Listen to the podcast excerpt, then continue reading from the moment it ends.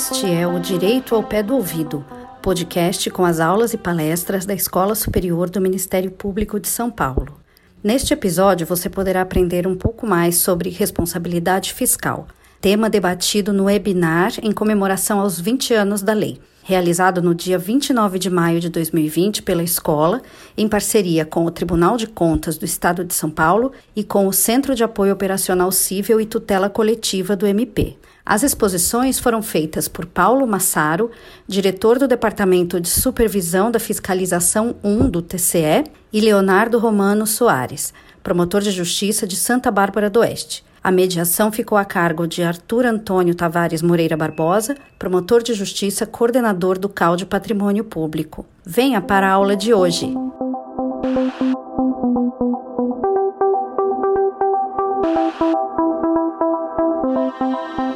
Bom dia.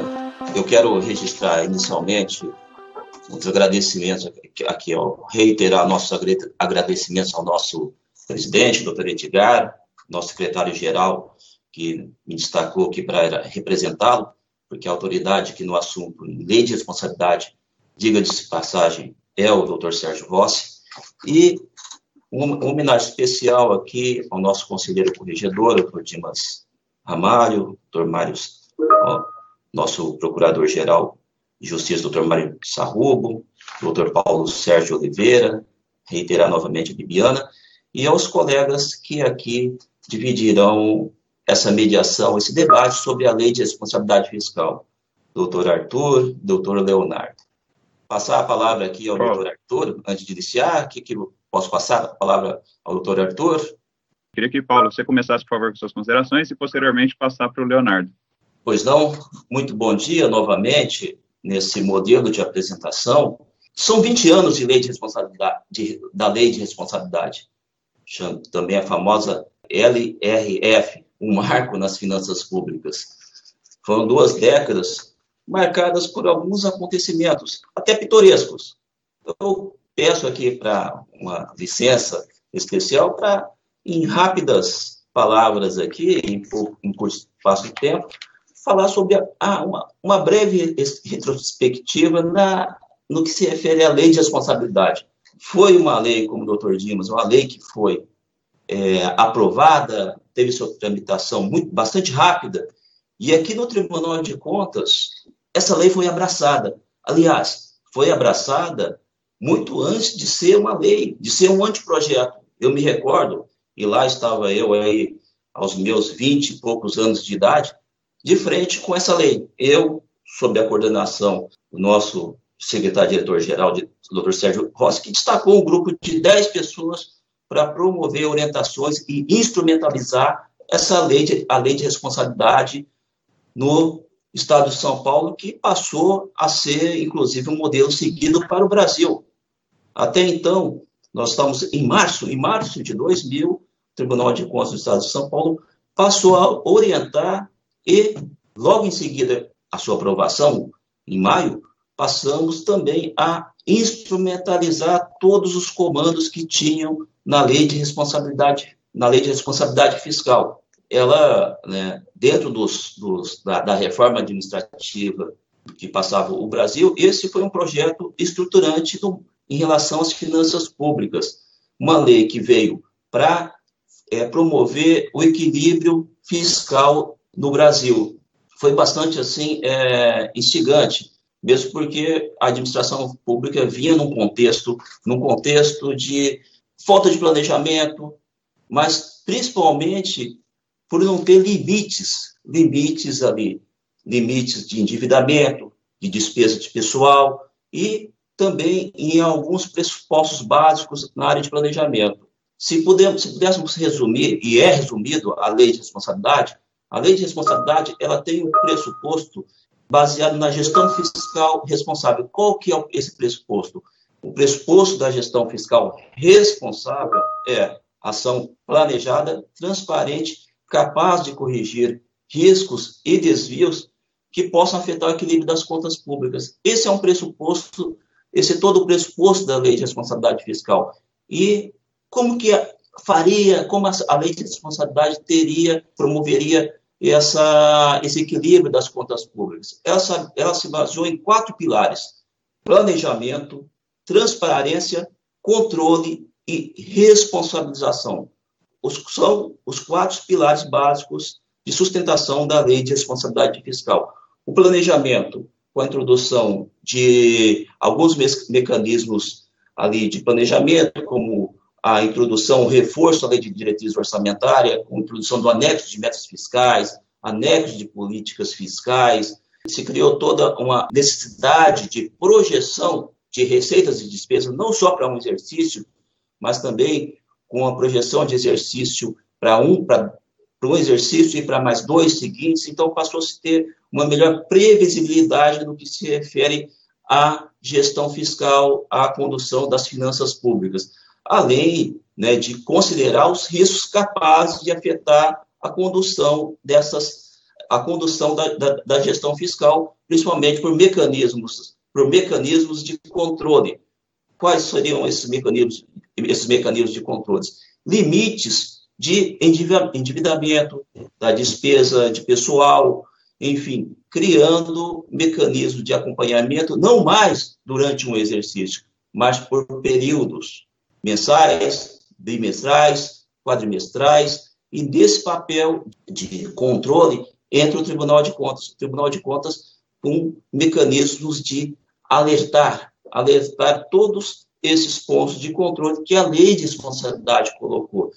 E num outro ponto que até então era um princípio na Constituição Federal, que é da cidade, veio a transparência na gestão fiscal. A transparência na gestão fiscal por meio da publicação de relatórios, aqueles relatórios que estavam lá previstos no artigo 52, 53, 54, relatório resumido da execução orçamentária, anexos de despesas, despesas previdenciárias, de restos a pagar, despesas com pessoal, de receita corrente líquida e também por meio também de, de outros mecanismos também que é, é que foi o incentivo à participação popular por meio das audiências públicas. Mas, na sequência, em 2009, pela Lei de Transparência Fiscal, a Lei Complementar 131, que autoria dispositivos, isso aí passou a ser mais reforçado com o advento de informações que passariam a ser publicadas em tempo real. E, seguindo um pouco mais adiante, em, dois, em 2011, pela Lei de Acesso à Informação, mais um reforço à transparência fiscal, que também é, passa, a, passa também a aperfeiçoar todo esse mecanismo de transparência fiscal. E, por fim, a responsabilização. Responsabilização por, por alguns caminhos. Responsabilização administrativa, institucional e também no campo penal. A responsabilização institucional vem por meio da sanção das transferências voluntárias. Quem não, o órgão, o poder que não da federação que não cumprisse determinados limites, extrapolasse os pesos com o pessoal, não atingisse o, ultrapassasse o, é, o limite de, de, de, dívida consolidada líquida, ele se via ali impedido de receber transferências voluntárias e também de firmar operações de crédito. E no campo penal? No campo penal, um exemplo mais típico, mais claro, e também aí na área penal dos nossos colegas do Ministério Público, a responsabilização penal, como, por exemplo, deixar de prever, de fixar metas fiscais na LDO, ou de não cumprir o artigo 42, que nós falaremos mais à frente, inclusive, trazendo o contexto, inclusive, da pandemia e da recente lei complementar que foi promulgada no dia 27, na quarta-feira, que foi sancionada na quarta-feira, no dia 27 de maio, que traz algumas novidades ali no artigo 65 e no artigo 42 também. Então, nós temos aqui esses quatro pilares aí que sustentam a lei de responsabilidade fiscal nesse contexto histórico. Nós vamos desenvolver mais conteúdos em relação ao artigo 42, artigo 65, as despesas de pessoal, e, rapidamente, agora eu passo a palavra aqui ao colega Leonardo, promotor de justiça de Santa Bárbara do Oeste.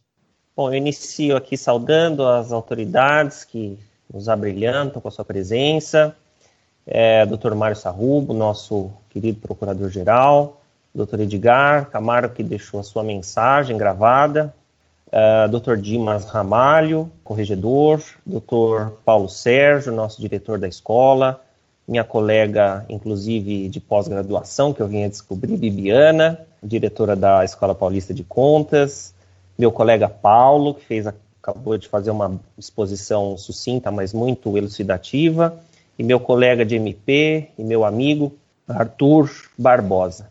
Muito cumprimento a todos, cumprimento àqueles que nos, nos escutam aqui. Agradeço, primeiramente, o convite que me foi feito e eu espero que a gente, nesse dia de hoje, consiga, aí com breves reflexões, pensar nesse legado que a lei de responsabilidade fiscal é, nos dá em 20 anos e toda a sua potencialidade para os próximos 20, 30 ou 40 anos em que ela exerça a sua vigência. Né? Na verdade, assim, eu queria. O, o, o, colega Paulo fez aí uma, uma exposição interessantíssima sobre a estruturação e os objetivos, as finalidades da, da lei de responsabilidade fiscal. O que eu queria fazer muito brevemente com vocês, para antes da gente enfrentar as perguntas, tentar analisar a lei de responsabilidade fiscal sob um prisma da teoria geral do direito, para que a gente possa em razão aí do, do, do escopo da, do nosso encontro, nós podermos pensar em maneiras, refletir em formas de extrair a máxima potencialidade, a máxima eficácia dessa lei, dessa lei, tá? Então, o que eu queria pensar brevemente com vocês é o seguinte: é a responsabilidade fiscal sob o prisma da função promocional do direito. Como é que a gente pode pensar nesses tempos difíceis que estão vindo é, sob o prisma da proteção e do incentivo ao bom gestor público. Tá? Essa é a minha a perspectiva que eu queria trabalhar com vocês hoje e a gente pode aprofundar depois com as perguntas. Então, como extrair toda a potencialidade da lei de responsabilidade fiscal em termos de eficácia social e efetividade? Eu acho que é isso que nós, como operadores do direito, como controladores, nós temos que pensar no dia a dia da nossa atividade e aproveitar esse legado de 20 anos para oferecer respostas úteis daqui por diante, tá? E a minha resposta é muito simples, é apenas uma perspectiva que eu queria passar para vocês, e a resposta é, já começo pela resposta, é incentivando a gestão fiscal responsável, tá? E como fazer isso? Vamos pensar na estruturação normativa da, da lei de responsabilidade fiscal no seguinte sentido, é uma lei que a primeira função dela é de proteção e repressão a condutas. Por que isso? Percebam que ela é um código, a lei de responsabilidade fiscal é um código de condutas de gestão financeira, é um código de finanças públicas. Nesse sentido, a ideia de responsabilidade fiscal de um conjunto de deveres e proibições. Ela incorpora no âmbito da, da operação das, das finanças públicas a ideia de probidade e diligência. Essa é a, é a ideia, é uma ideia de moralidade na gestão do dinheiro público, do recurso público. Sob esse aspecto que eu estou enfocando com vocês, né, da lei de responsabilidade fiscal como um código de gestão financeira baseado em deveres, ou seja, aquilo que deve ser feito, mandamentos e proibições, as funções primárias básicas dessa lei são de proteção a um conjunto de atos lícitos que devem ser praticados e de repressão àquilo que não deve ser praticado. Então vejam que lá a gente colhe no próprio artigo 1 parágrafo 1 da lei, as noções de prevenção a risco, correção de desvios, obediência a limites e condições, tudo que o Paulo, na sua apresentação, ele mencionou, compõe esse arcabouço sistemático de proteção e repressão, nesse binômio. Então, nesse sentido, é, o objetivo imediato da lei de responsabilidade fiscal, como o próprio Paulo mencionou, é o quê? É de obter o equilíbrio fiscal. Esse é o objetivo inicial que a lei preconiza, sob um prisma de proteção e repressão.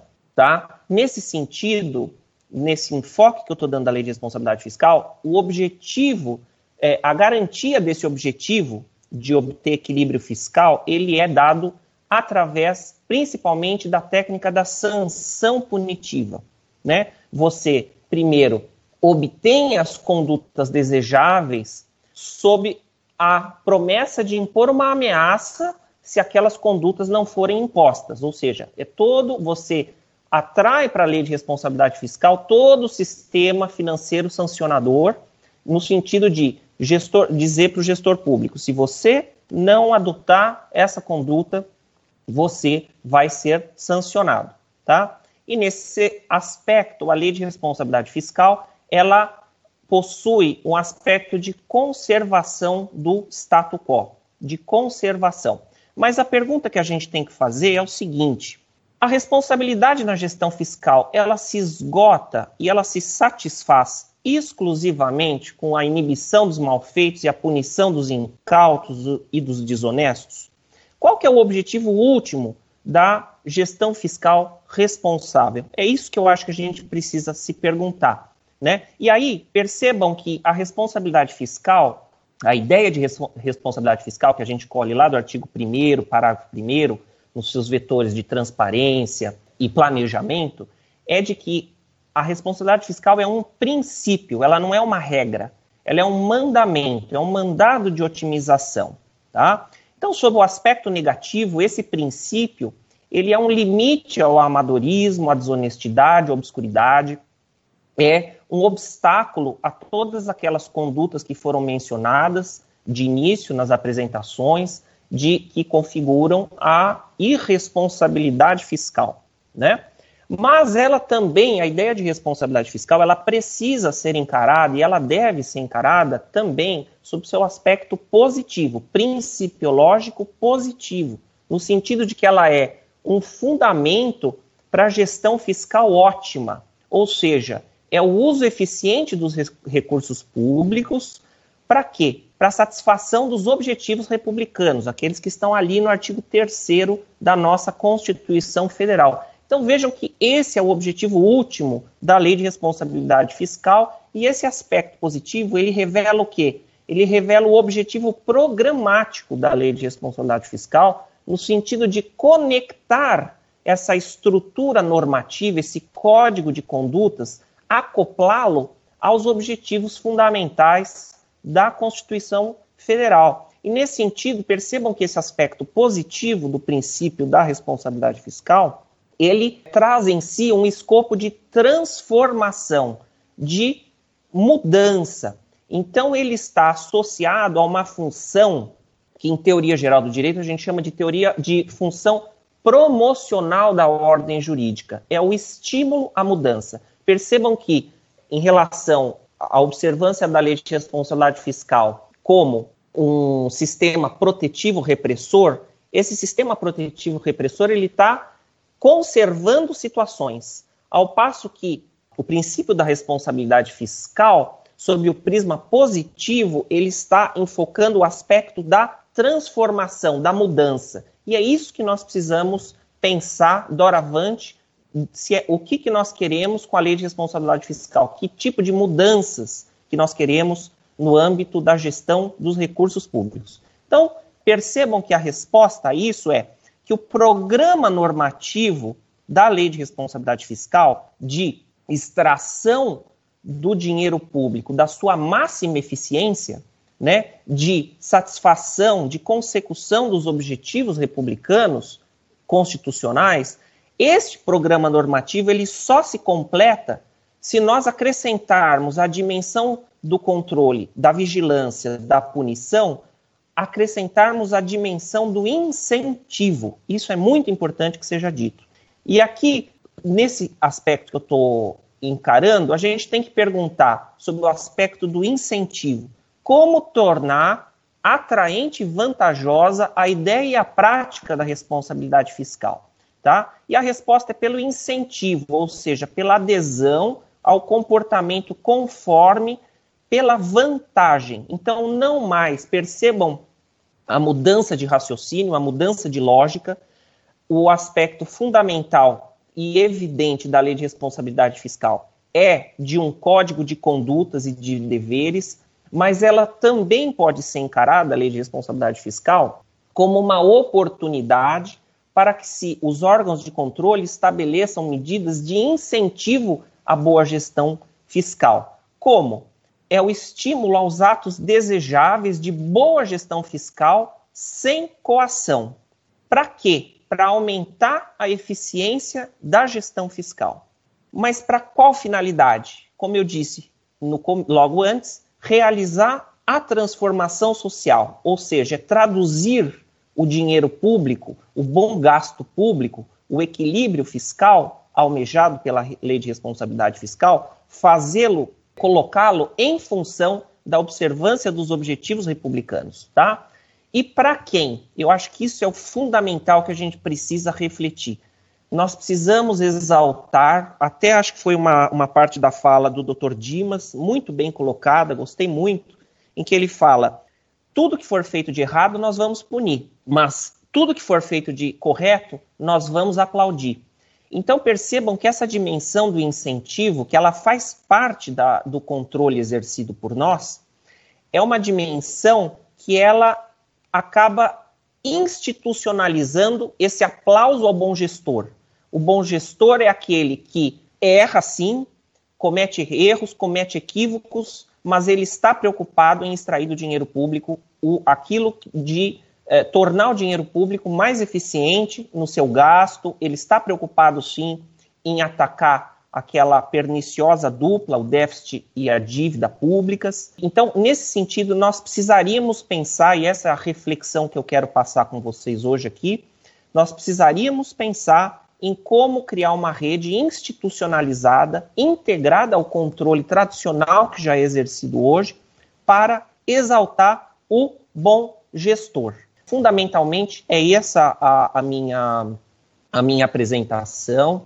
Eu acho que uma saída é uma saída, é uma forma de enfocar o controle que nós já exercemos com muita eficiência, Tribunal de Contas, Ministério Público exercem, extraem a máxima eficiência das suas competências, mas eu acho que nós podemos fazer mais, principalmente agora no momento em que o gestor público, ele precisa ter mais resiliência, ele precisa ter mais criatividade, ele precisa é, enfrentar os obstáculos que ele tem, que já existiam, e os novos obstáculos que se afiguram, sem que nós percamos da, do foco o binômio transparência e planejamento. Tá? Então, nesse sentido, é a, a abordagem inicial que eu queria dar. Passo a palavra de novo ao colega Arthur e agradeço.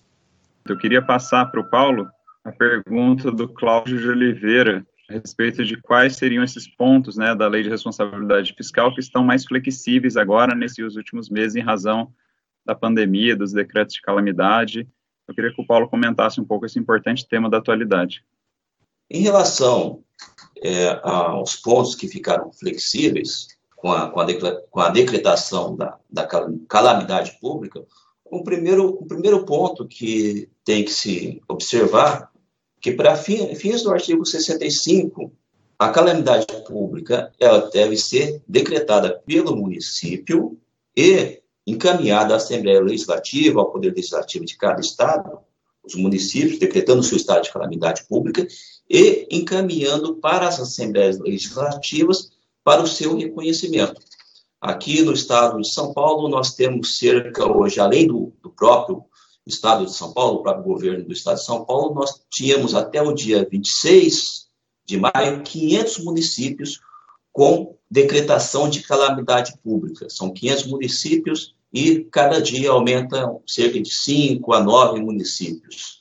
Então, nós temos ali, a calamidade pública eh, deixou de ser uma exceção e tem, infelizmente, se tornou uma regra, tendo como a causa a crise da pandemia decorrente desse, do, do vírus do Covid-19. Do COVID e ela deixou bem clara para esses municípios que decretaram a calamidade, tiveram o, o seu reconhecimento pelo, pela Assembleia Legislativa, que alguns pontos eles ficam suspensos. Os primeiros, os primeiros pontos, aqueles limites de endividamento, de dívida consolidada líquida, Ficam suspensos também os prazos de recondução do limite de despesas com o pessoal, que eles são quadrimestrais, esses prazos de recondução para quem extrapolou o limite legal de despesa com o pessoal, que na regra da, da lei de responsabilidade deve ser reconduzido em dois quadrimestres,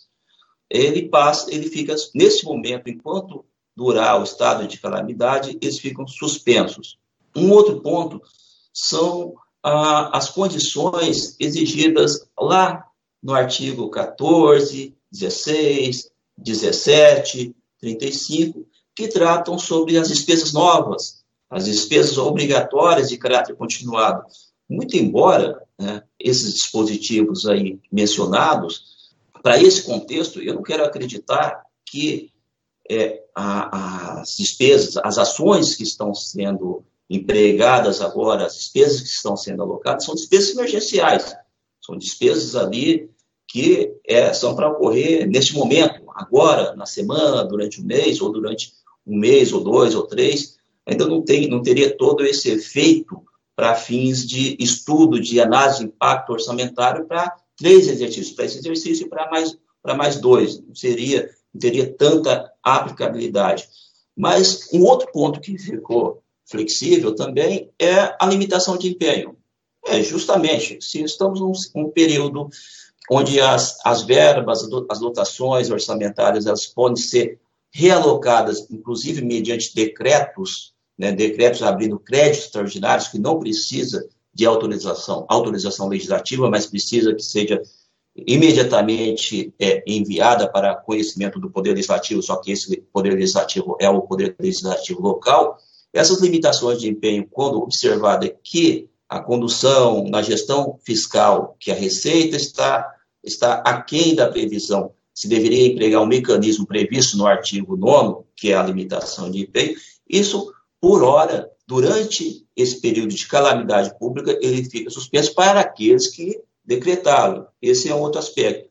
A novidade né, e também não podia ser muito diferente desse contexto, veio recentemente, agora na quarta-feira, que é a também a, ali a exclusão da responsabilidade para municípios, para entidades, para órgãos, para poderes que estejam nessa situação de calamidade, a exclusão do artigo 42, a famosa, o famoso restos a pagar, nos dois últimos quadrimestres do último ano de mandato.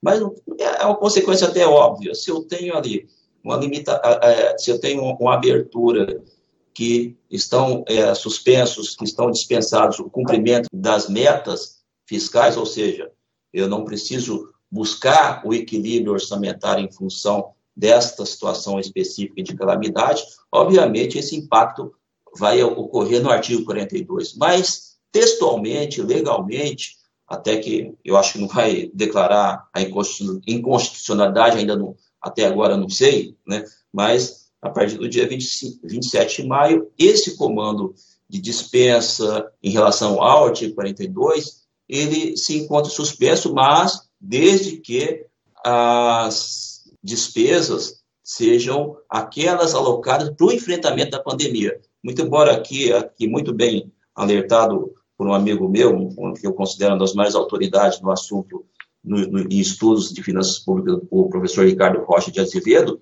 ele fala, no texto que comenta sobre o artigo 42, fala assim que de, desde que os recursos arrecadados sejam destinados ao combate à calamidade pública.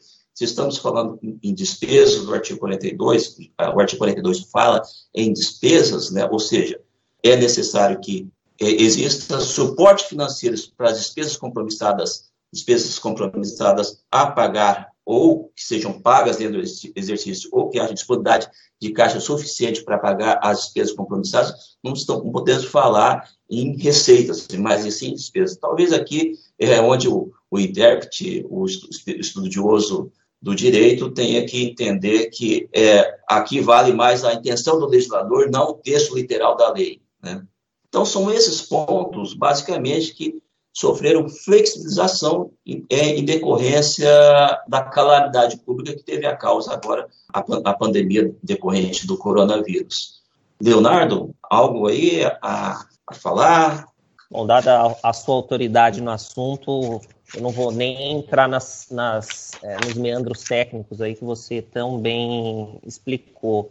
Mas eu acho que só para complementar, e um aspecto fundamental, você me corrige até se estiver errado, Paulo, é o seguinte, é que essa flexibilização que você descreveu, ela, na verdade, ela cria um regime, não sei até que ponto, destacado. É um regime especial e é um regime destacado da execução orçamentária, da, é, da, da, do dia a dia, digamos assim, fiscal do ente público, é, na medida em que você teria, no meu modo de entender, eu não sei se tem respaldo, não li a, ainda as, as, mudanças a fundo, mas você tem que fazer toda uma, todo um registro para fins de transparência, de controle, separado. É isso mesmo? Seria isso? Na sua opinião, é, você analisou com mais, mais dedicação isso daí? Seria um regime separado? Esses, todas as despesas relacionadas ao combate à pandemia elas seriam efetivamente, teriam um controle apartado, independente, um registro independente ou não? Eu acho que isso é uma coisa importante de ser enfocada. Olha, Leonardo, a lei de responsabilidade, ela não fez essa previsão específica, ela fez uma previsão de que as despesas sejam transparentes, que sejam publicadas em portais, nos portais de, de transparência, nos portais de controle social, mas o Tribunal de Contas, como órgão responsável pelo controle, por iniciativa dentro do poder, dentro da, da competência, da atribuição de controle externo, e daí vem também dentro dos poderes implícitos que cabe ao controle externo, nós orientamos, ou, na verdade, normatizamos, né? não editamos lei, mas editamos comunicados, para que esse tipo de despesa, esse tipo de despesa, esse tipo de receita, esse gerenciamento, ele fosse divulgado e também divulgado assim em, em local de fácil localização, até se possível dentro de uma aba específica. Nós fizemos um comunicado assim é, logo no início, em, em março, final de março, nós fizemos um comunicado, um comunicado o número 14 da Secretaria de Diretoria Geral, colocando todos esses requisitos e mais para frente é, editamos outro comunicado falando o, quais são quais são e como seriam, e também fizemos, em seguida, instalamos um procedimento é, de, de, acompanhamento especial, um processo mesmo nosso, né, de, é, de um processo dentro do processo de contas anuais, de prestação de contas, para acompanhar todo esse desenvolvimento dessa transparência, dessas receitas, dessas despesas, dessas ações, que, e também de um questionário específico sobre a gestão de combate ao, ao Covid, tanto do aspecto ali de casos, mas também dentro dos aspectos orçamentários, de transparência, de receitas, despesas, de contratos, né? E foi criado também um mecanismo também em cima disso, já que hoje no Estado, nossa ação de fiscalização de diligência em loco, ela está suspensa por razões óbvias de contaminação, de contágio, a nossa ação de controle está sendo efetuado por meio desses portais. Diariamente nós temos aí cerca de 600 agentes acompanhando, controlando esse tipo de despesa, todos os atos inerentes ali que sejam relacionados à despesa, atos, contratos, contratação de pessoal emergencial, nós criamos esses procedimentos para serem acompanhados mensalmente num processo de acompanhamento especial. Eu acho até, fico até pensando, puxando a sardinha aqui para nossa brasa, seria interessante até uma iniciativa conjunta nesse controle que vocês efetuam tão próximo. Então, vocês fiscalizam isso mês a mês, né? Pelo que eu estou entendendo, estão fazendo uma análise mensal, né? Sim, sim. E seria até interessante que nós é, pensássemos numa, se vocês verificassem até alguma discrepância, alguma coisa, pensar no numa atuação conjunta com o MP, para que nós iniciemos uma fiscalização mais rápida ou enviar uma recomendação, até se vocês verificarem, por exemplo, é, que nesse momento eu acho que o fundamental, é, a despeito da excepcionalidade da situação que a gente vive, os princípios eles permanecem eles se adaptam às situações, mas eles, eles permanecem íntegros, né? E o, todo o fundamento principiológico da lei de responsabilidade fiscal, ele permanece no sentido de continuar a exigir o planejamento adequado e a transparência devida. Você só vai adaptar isso às contingências vivenciadas, né? Então, eu acho que é fundamental. Nós fazemos no MP, já existe uma praxe de analisar e controlar a qualidade dos portais da transparência, dos municípios em geral, E acho que agora, no caso particular do combate, as, as medidas de combate à pandemia, esse controle eu acho que ele deve ser mais, mais aguçado ainda, né? Então aí fica aí uma ideia de nós tentarmos pensar numa, numa atuação conjunta, né? Mas é isso. Leonardo, eu acho que a sua ideia já é uma ação já. Eu informo a, a você que nós temos um, uma cooperação para dividir, compartilhar essas informações. A nossa, a nossa área técnica, ela já está incumbida de, de fazer esse tipo de, de compartilhamento. Nós temos mais alguma questão, é, doutor Arthur?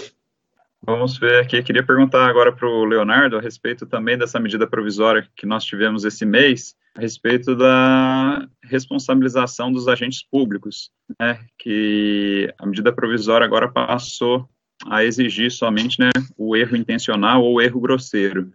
Queria saber como é que isso aí vai refletir na atuação do Ministério Público e do Tribunal de Contas para fazer essa análise subjetiva aí dos, dos atos dos gestores. Quer começar respondendo, Paulo? Fica à vontade. Não entra em Olha, erro grosseiro é algo assim é, bastante difícil, assim, de não é a nossa praia. Já vou falando que nessa área de improbidade, é algo que seria mais vocacionado ao ingresso da ação penal, né, e que iria configurar um dolo ou uma culpa, né, um erro grosseiro que venha a configurar. Eu não sou expert nesse, nesse assunto, né, que venha configurar um dolo eventual, mas o que nós temos, né, o, o, nosso, o nosso papel em relação a, ao artigo 42, e que até foi reconhecido como configuração de dolo, né, de intenção, é o nosso papel que nós temos em relação ao acompanhamento dos pontos de controle. Porque decorrente desse acompanhamento, nós temos já há mais de 20 anos, há mais de 20 anos, um processo de acompanhamento da gestão fiscal, onde são verificados os pontos de controle, execução orçamentária, endividamento, atendimento da regra de ouro, o recolhimento das receitas de despesas previdenciárias, o resto a pagar, o endividamento de curto e de longo prazo, e isso, né, mensalmente ou bimestralmente, trimestralmente, com os pontos da educação e da saúde, e quadrimestralmente com os pontos de, de despesa com o pessoal, isso gera um alerta ao gestor. Isso gera um alerta ao gestor e nesse esse alerta né, configura uma vez o Tribunal de Contas, quando alerta, se porventura a, o município ou a entidade não esteja ali é, arrecadando, aliás, a previsão, há uma frustração de, de receitas e não se promove ali o contingenciamento do artigo 9 a limitação de IP, que agora para órgãos, para os entes federativos que estão com a sua calamidade decretada, está suspenso. Mas numa situação normal, quem não limitar empenho. Alertado por este mecanismo aí de acompanhamento do Tribunal de Contas, por meio desse processo de acompanhamento da gestão fiscal, esse não atendimento a esse alerta, se porventura nos períodos subsequentes, o comportamento da gestão, do endividamento, ele não se mostra ali, que não adotou nenhuma dessas medidas de contingenciamento ou de limitação de, das despesas de pessoal, e isso pela Justiça Eleitoral, tem configura, configurado o dolo para fins de inelegibilidade. Né? Agora, para fins ali de improbidade, para fins de ação penal, eu não posso, não seria a minha praia, não seria a minha competência. Nosso papel vai até aí, acompanhar, alertar e depois né, trazer esse ponto que foi alertado, as providências que foram adotadas ou não adotadas, para ser um ponto a ser avaliado nas contas, nas contas do gestor, é onde vai ter a diferenciação. Se adotou a providências ou não adotou, pode ser a diferença entre reprovar, emitir um parecer favorável ou emitir um parecer desfavorável. Acho que é nesse ponto aí que falaria em termos de, de, de dolo, de configuração de dolo, erro grosseiro nesse sentido, né? Porque você pode ter um erro, um erro. É, temos ali uma das funções ali de alertar Né? No que se refere a pontos de controle, o Tribunal de Contas, óbvio, não vai conseguir ver tudo. Né? nós estamos avaliando, acompanhando, em média, cerca de até 80% de tudo que está acontecendo na pandemia, nós estamos acompanhando. Até 80%, no mínimo, dentro da nossa capacidade, estamos verificando e autuando procedimentos específicos. Seria isso, Leonardo. Ô Paulo, temos mais uma, uma pergunta aqui para você, para você comentar um pouco a questão da receita de renúncia, né? pergunta do André Freitas, falando até especialmente à luz do artigo 14 da Lei de Responsabilidade Fiscal, né?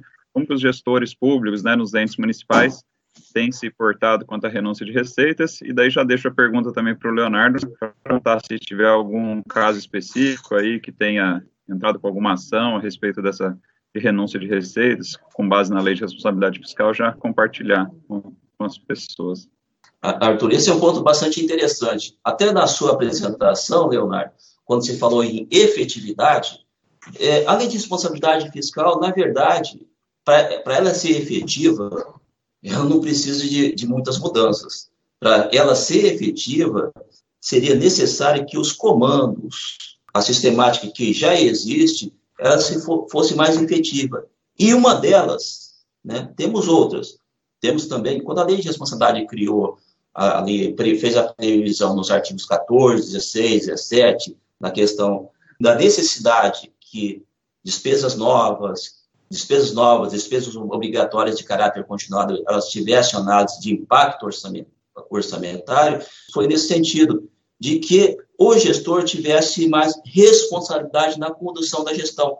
Esse seria um dos comandos efetivos. E o outro, no artigo 14, no artigo 14 que trata das renúncias de, de receitas, é um outro mecanismo para se tornar efetiva também toda essa filosofia, esse princípio da lei de responsabilidade fiscal. Porque, de se de um lado temos ali a necessidade de ter limites, ter projeção para uma margem de expansão das despesas obrigatórias em caráter continuado, do outro lado da, do lado da receita, nós também temos que teríamos o ente, o gestor tem que ter, é, teria responsabilidade no campo das receitas. Ora, não renunciando receitas, ou se renunciasse receitas, que implementasse medidas para medidas mitigatórias dessas renúncias de receita, dessas renúncias de receita.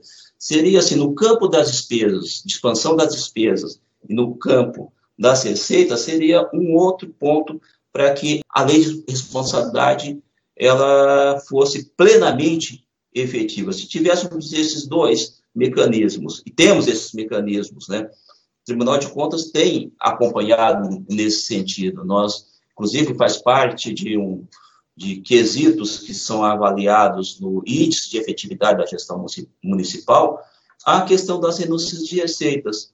Mas, é, particularmente, o que eu tenho notado, né, pelos relatórios, pela análise das prestações de contas, que é, se renuncia a receitas, mas não se faz nem um, um mínimo de análise de impacto. Né? Porque renúncia de receitas nós temos ali, e vamos falar quais são os renúncias de receitas para fim de responsabilidade fiscal. Não é qualquer renúncia de receita.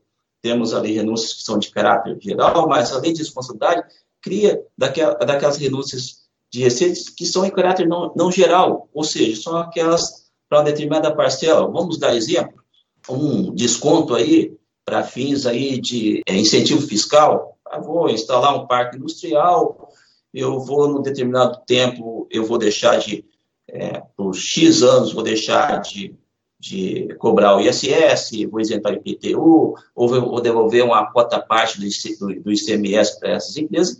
Essas são medidas de renúncia fiscal ou mesmo descontos, descontos a e, é, aposentados, ou qualquer série de descontos que sejam aí, que sejam em caráter não geral, são renúncias de receita. Mas onde está o impacto dessas renúncias de receita? Não se vê muito, me desculpe, mas é, não se vê muito, estudos técnicos em relação não só à, à margem de expansão dessas despesas obrigatórias em caráter continuado, mas também no aspecto de renúncias de receitas. Simplesmente fica mais fácil declarar que não afeta as metas fiscais, mas, no entanto, principalmente numa época igual essa, né, embora esteja, para quem decretou o estado de calamidade pública, esteja é, suspenso, essas, essas, essa condição, essa obrigatoriedade de ter essa análise desse impacto, de implementar ações mitigatórias dessas denúncias de receita, isso vai, isso vai passar em seis meses, ou menos que isso, até um ano, no máximo, isso vai passar e voltaremos aí. A lei de responsabilidade continua efetiva, continua em vigor. Apenas estamos num período, vamos falar, um período de emergência fiscal agora. Bom, eu é, eu vou queria comentar as duas perguntas que foram feitas, né? No que tange ali a questão da responsabilidade dos gestores, né? Aí é uma questão realmente do que envolve o direito sancionador, né? O direito financeiro sancionador. Percebam que essa medida provisória recente, ela está em íntima conexão com a lei de introdução às normas do direito brasileiro, naquela modificação que foi feita há um tempo atrás, e que acrescentou uma série de, é, de normas relacionadas a como deve ser feita, como deve ser feito o controle dos atos da administração pública. Então essa expressão erro grosseiro, ela consta ali especificamente do artigo 28 da Lei de Introdução. O agente público responderá pessoalmente por suas decisões ou opiniões técnicas em caso de dolo ou erro grosseiro, né? Essa expressão é uma expressão que ela não faz parte do nosso repertório, digamos assim, do, da teoria do direito em geral. Ela é uma expressão que foi, que de certo modo, ela traz uma jurisprudência americana sobre o wrongdoing, sobre a misconduct na, no, no âmbito do direito administrativo. Mas basicamente ela veio para trazer uma limitação à imposição de sanções no âmbito controlador, seja ele administrativo, seja ele judicial, exigindo que o controlador ele efetivamente ingresse no elemento volitivo, que é o dolo, e no elemento normativo, que é a culpa. Então, quando você fala em erro grosseiro, né, o dolo é a intenção, o erro grosseiro está no âmbito do, da culpa. E aí, o que, que a gente tem que pensar? Nós temos que pensar que essa ideia de erro grosseiro nada mais é do que a, a, aquelas três faces da culpa, que são, basicamente são duas, né? Que é a negligência e a imprudência, que se tem a subespécie da imperícia, que é a técnica, né? Mas eu acho que o mais importante de a gente perceber, tanto na 96, 966 que trata da responsabilização do gestor na pandemia, quanto o próprio, a própria lei de introdução, nesse artigo que eu citei, o que eles querem, eu acho que isso é muito importante, é uma mudança, uma mudança de compreensão da responsabilidade que leva em consideração o quê?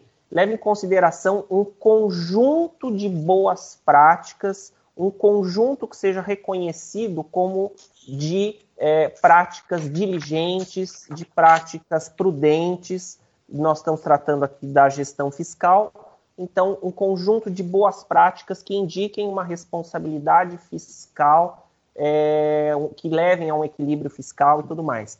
Aonde que nós vamos encontrar esse arcabouço, esse parâmetro normativo da boa gestão para fazer, é, utilizá-lo como paradigma para reconhecer se a gestão foi diligente ou houve um erro grosseiro?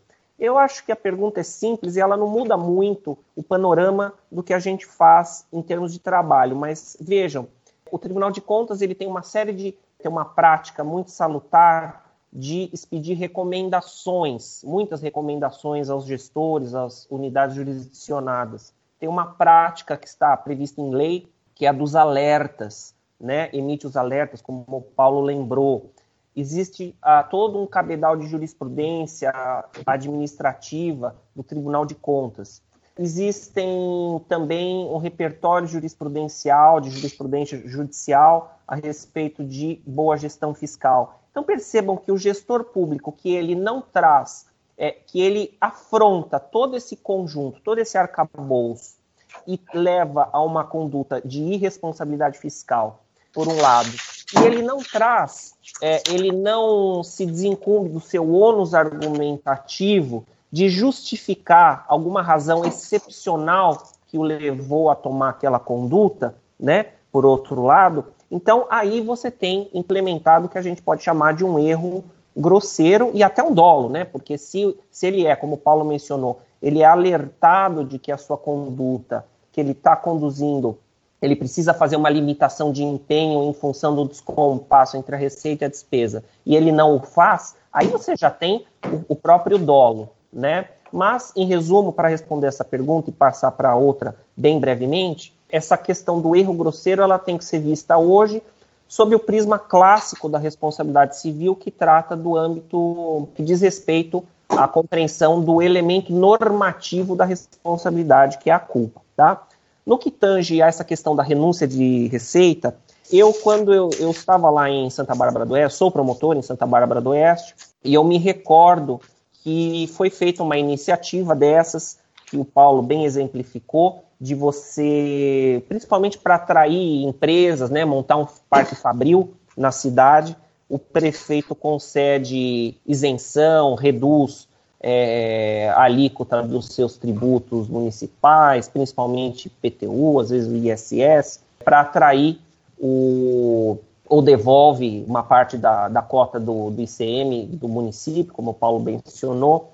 E o grande problema que eu vejo, né, é que veja que a gente não tem falta de lei. Não, o problema não é falta de lei. A lei de responsabilidade fiscal ela está aí, ela é posta e ela é muito clara. O Paulo mencionou muito bem o artigo 14, é, eu acho que o, inciso primeiro, me corrija se estiver errado, ele manda que o gestor faça uma declaração. Mas o problema é que essas declarações elas são mentirosas, são simplesmente é, não são corretas, não existe um estudo feito por trás. Agora, eu vejo que, percebam isso em conexão com a apresentação que eu fiz.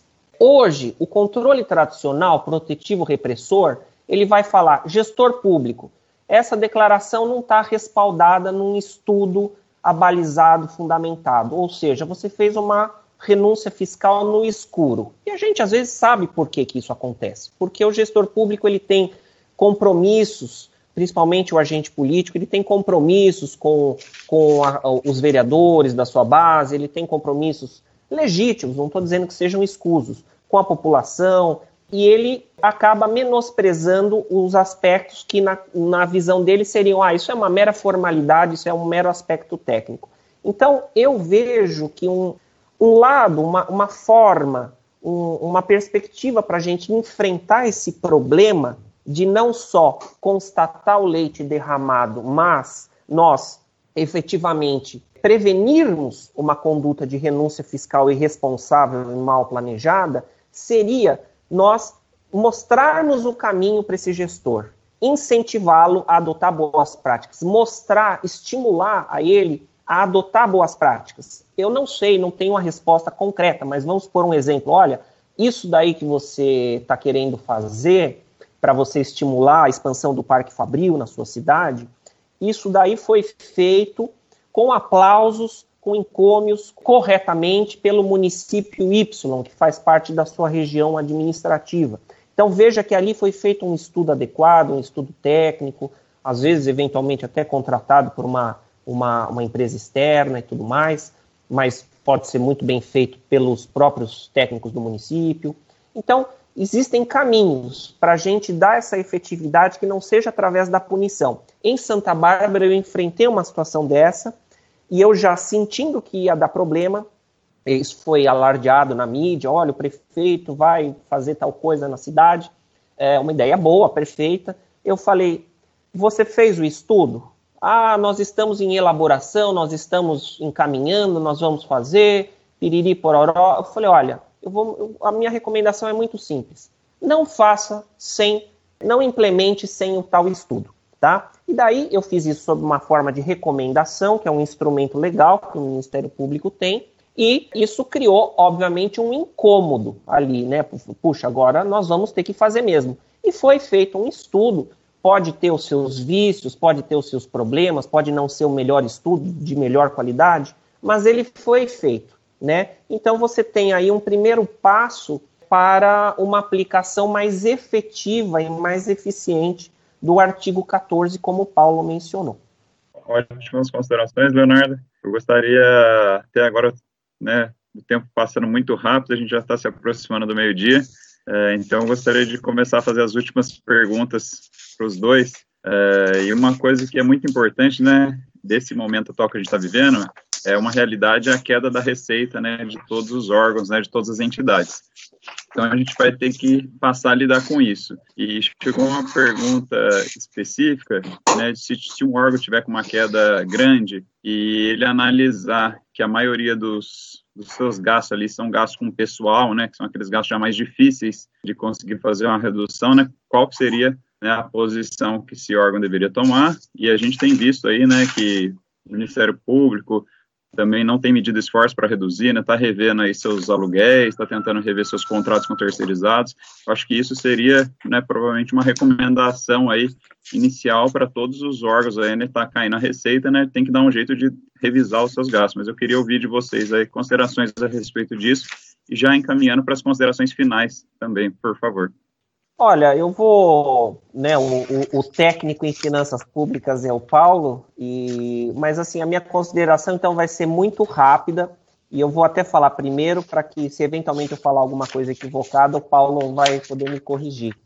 Percebam que é, isso é um aspecto muito importante do nosso ordenamento jurídico, é um aspecto que revela até a força da nossa democracia. A nossa Constituição, ela está preparada para situações excepcionais. A nossa Constituição, no âmbito, quando ela rege a vida financeira do Estado, do poder público, ela está preparada para situações anormais. Então percebam, eu não vou, obviamente, citar aqui, não vou me lembrar de cabeça, está ali por volta do artigo 165, 168, 69. 169, pronto, me corrigiu muito bem. Você tem ali uma série de medidas escalonadas em termos de intensidade, através das quais o gestor público, é, por meio das quais o gestor público consegue voltar à situação de equilíbrio fiscal, considerando que a despesa com pessoal é uma despesa obrigatória, tanto é que aquelas, a necessidade de todas aquelas cautelas iniciais é, para você assumir e implementar uma nova despesa obrigatória de caráter continuado, como são as despesas de pessoal, né, que a lei de responsabilidade fiscal preconiza, mas o, o, o, inverso também é possível. Basta que ele se valha da Constituição e comece a cortar gordura, né, até chegar na medida mais drástica, que espero que nenhum município tenha que chegar a esse ponto, nenhum órgão tenha que chegar a esse ponto, mas que é a da própria dispensa dos estáveis, né? Tem essa medida lá. Então, o problema não é falta de arcabouço normativo para que a gente tome as medidas necessárias para enfrentar essa pandemia. Mas é a necessidade de uma coragem e, de um, e volto a dizer aqui, é, é o momento da gente apoiar o bom gestor, incentivá-lo e encorajá-lo a tomar medidas que muitas vezes, principalmente agora, vão ser difíceis. Mas esses dispositivos da Constituição que foram replicados na Lei de Responsabilidade Fiscal, dispensa de comissionados, dispensa de não estáveis, dispensa dos estáveis, corte de horas extras e uma série de outras, percebam que essas medidas elas estão ali, mas elas eu desconheço dos meus 14 anos de Ministério Público, eu desconheço algum município que efetivamente teve coragem de cortar gordura nesse ponto, porque você, porque isso envolve um problema político, né, Paulo? É um, é um, é um problema é. que é, é, jurídico, né? E aí eu passo a bola para você. É um momento bastante difícil. É um momento bastante difícil. Esse momento, para esses, para esse fim, para esse efeito específico, ele não vai passar em um mês ou dois meses. Nós vamos aí ter efeitos aí por um bom período, por um bom período, porque isso é, da, da, em termos de, de, arrecadação, em termos de, no cenário econômico, é algo nunca, jamais visto, até em épocas de, de guerras, e vamos esperar, né, já teve agora, recentemente, tem um plano de ajuda fiscal, um plano de recuperação econômica, né, inclusive até listando uma série de restrições, direitos e de vantagens que passam a ser suspensos, ser proibidos, até final de dezembro de 2021, que estão listados nessa lei complementar nova, da, a lei 173, que vai de encontro justamente a isso, aonde reduzir, aonde não conceder mais vantagens. Mas vai ser momentos difíceis, É difícil muito falar agora, neste momento, mas realmente todos os mecanismos de redução já estão postos do campo de vista das despesas. Né? Mas vai ter que ser preciso muita coragem e muita ponderação nesse, nesse, nesse momento que se avizinha aí num cenário aí que não vai ser muito breve para se passar em termos aí de efeitos econômicos. Perfeito. É, Paulo, muito obrigado. Eu já acabei de perceber aqui que estamos chegando no meio-dia, né, nosso horário, em razão né, do nosso compromisso aí, tanto com o horário de início quanto com o horário de final. Eu já gostaria aqui de, de encerrar o evento, agradecer novamente ao Tribunal de Contas, à Escola de Contas, ao Ministério Público, à Escola Paulista né, do Ministério Público, é, especialmente aí também, né, nosso querido Paulo e Leonardo, que se dedicaram aí para fazer essas considerações finais é, e a gente sabe que tem muitas outras coisas para falar. Eu recebi aqui milhares de perguntas, infelizmente eu tive que selecionar algumas poucas aqui. Teria muitos outros assuntos aqui interessantes a respeito disso, mas espero, né, que ambas as escolas aí continuem aí promovendo esse tipo de eventos para que a gente possa continuar debatendo aí com um especialista aí como vocês dois. Então, se quiserem fazer alguma consideração final para a gente encerrar mesmo. Muito obrigado aos dois e até a próxima.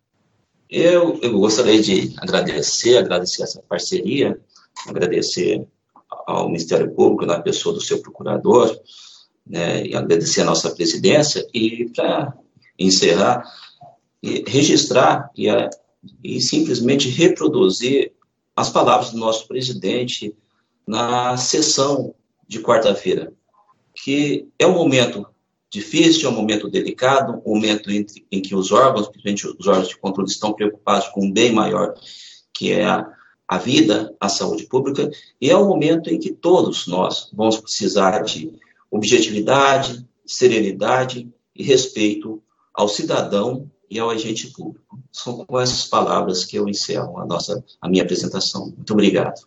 Eu, eu também queria agradecer muito o convite, parabenizo a Bibiana, ao Arthur, e aos demais que participaram disso daí, dessa, dessa concepção desse evento. E faço minhas as palavras do Paulo. Eu acho que nesses momentos de dificuldade, como dizem os chineses, a, toda crise traz em si um desafio, que é o desafio, é, é uma oportunidade para que a gente faça mais e melhor. Então, eu acho que as nossas instituições, que andam sempre de braços dados, né, órgãos de controle externo, Ministério Público, Tribunal de Contas, ambos, cada um na sua área, fazem um trabalho excepcional, com muita efetividade, com muito respeito e muita seriedade. É, eu acho que nós todos honramos, né, nesse momento a gente vive um certo preconceito em relação ao funcionário público, mas eu acho que é, cada um na sua área honra e faz jus a cada real que é colocado nas instituições. Nós fazemos um trabalho que faz a diferença. E eu acho que nesse momento a gente precisa, é, voltando à minha apresentação, dar um outro olhar, um outro aspecto para o controle, que seja um controle, digamos assim, mais é, próximo, de estímulo e de apoio, porque o gestor público está ali no campo de batalha, ele vai ter muitas dificuldades. Então, a gente precisa repensar não só o aspecto protetivo, repressor, mas enriquecer o controle que nós já exercemos para que esse seja um controle também e principalmente, como já vem sendo feito, principalmente pelo Tribunal de Contas, que produz excelente material, um controle pedagógico, orientativo, um controle que leve o gestor público efetivamente à eficiência do gasto público. Muito obrigado.